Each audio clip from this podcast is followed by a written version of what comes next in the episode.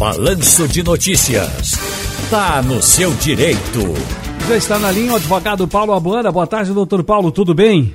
Boa tarde, Ciro. Você tá bem, amigo? Domingo Joia. vamos emendar os bigodes aí, né? No clássico. Você é... aí com sangue novo, com Alexandre Galo, né? Mas há quem diga que Alexandre, o Galo chegou, não tem poleiro, não tem o jogador que ele quer, enfim. Os clubes estão. Mas vamos, vamos esperar, vamos esperar, vamos esperar. É, como a gente é, é, vê aí nos noticiários, vítimas de violência precisando recorrer às medidas protetivas. Sempre diz, ah, está com medida protetiva, medida protetiva. Mas o que são medidas protetivas? Elas podem ser solicitadas apenas depois da agressão, doutor Paulo, é isso? Vamos explicar primeiro. O que são medidas protetivas? Como é que eu posso pedir é, na justiça para que eu tenha essa, essa, essa uh, uh, esse, esse direito para ser protegido por alguma coisa que esteja sendo atacado, retaliado? Veja, veja, Ciro, medidas protetivas, numa linguagem que o povo possa entender, são mecanismos criados de proteção para as pessoas que estejam em situações de risco. Podem ser é, é, requeridas e deferidas para uma mulher, muito comum na Maria da Penha, para um idoso, para uma criança, eh, para pessoas de pouco discernimento, para incapazes. São as chamadas medidas assecuratórias, que ajudam a garantir os direitos fundamentais inerentes à pessoa humana, para preservar a pessoa de possíveis agressões, preservar a sua saúde física e mental. Agora, eh, você me pergunta, deve ser requerida eh, na agressão? Não não deve se esperar necessariamente a agressão ocorrer, Ciro, porque inclusive pode ser tarde demais. Na, na iminência uhum. de um perigo, já se deve requerer à autoridade competente é, é, uma medida protetiva. Isso é muito comum nos casos de Maria da Penha, aquele marido que de repente muda o comportamento, se torna agressivo, violento, ameaçador você requer uma medida protetiva de afastamento dele do lar ou algo parecido antes, porque se esperar que a agressão ocorra, Deus o livre, pode ser que a medida protetiva não tenha mais nenhum nenhuma utilidade, né, Ciro? a autoridade policial é, deve ser procurada para isso, o Ministério Público, ou um juiz, quando a parte tiver assistida de um advogado ou de um defensor público. Era essa a minha outra pergunta. Eu quero que só apenas estabeleça realmente, consolide, consolide sua resposta. Qual é a autoridade que a vítima deve, a, a qual autoridade a vítima deve solicitar a medida protetiva e se existe um prazo para o pedido ser analisado, avaliado por essa autoridade?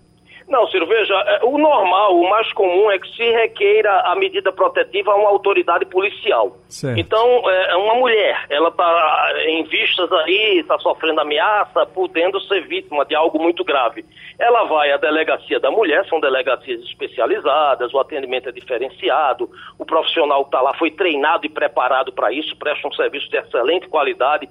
O idoso vai na delegacia do idoso, se for uma criança na GPCA, a, a, gerência de polícia da criança e adolescente, e, e, se requer isso à autoridade policial. Mas também pode ser requerida medida protetiva direto ao promotor, a, através do Ministério Público. E ao juiz, como eu disse, quando a parte tiver assistida de um advogado ou de um defensor público. Não existe prazo, Ciro, não tem nada taxativo na lei que diga essa medida vai durar 30 dias, 40, 50, 60, 90.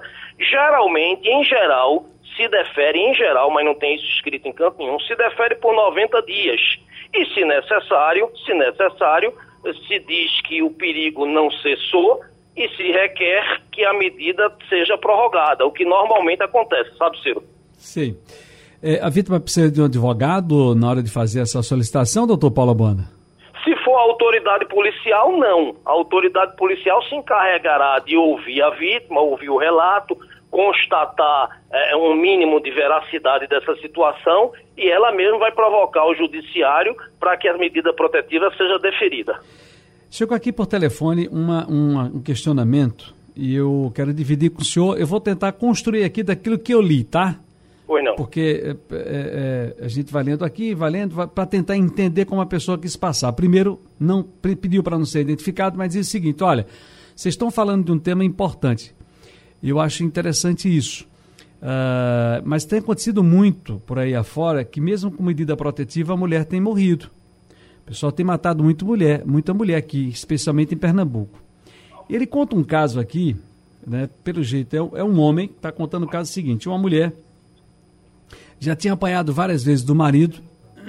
Desculpa, ele não, diz, não disse se a mulher estava já com medida protetiva. Pelo jeito é um caso passado, viu? Muito lá atrás, há muitos anos, que uma mulher vivia sofrendo muito, apanhava muito do marido, e certa vez apareceu o marido morto a pauladas, levou duas pancadas na cabeça.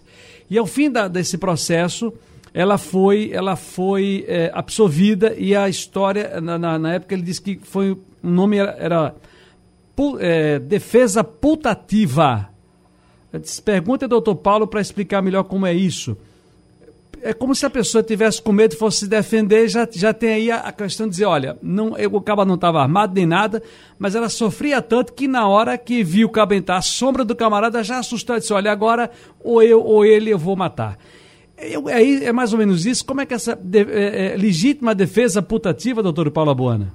Muito próxima da legítima defesa pura, né, que a população de um modo geral conhece e entende. No caso desse, é, partindo do princípio desse relato que você me fez, vamos imaginar que tenha sido realmente a, a, a suposta vítima que tinha tido uma medida protetiva, né? Hum. Ela está num estado de nervos, Ciro, está numa situação de estresse tão grave, tão, tão à flor da pele, que numa situação dessa você se defende.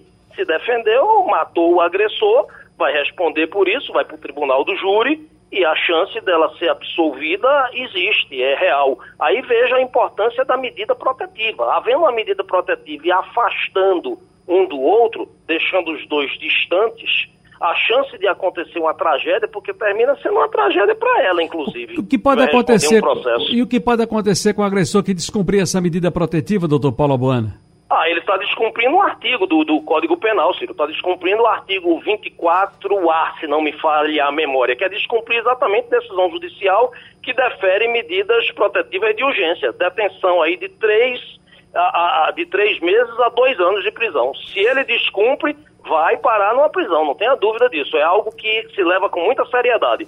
Prometo não tomar mais seu tempo, rapidinho então. Nessa semana, no dia 13, a Câmara dos Deputados aprovou o projeto que determina o registro nos sistemas de informações das polícias civil e militar as medidas protetivas decretadas pelo juiz a favor de mulheres vítimas de violência. A matéria segue agora para o Senado. Qual é a sua avaliação sobre essa mudança?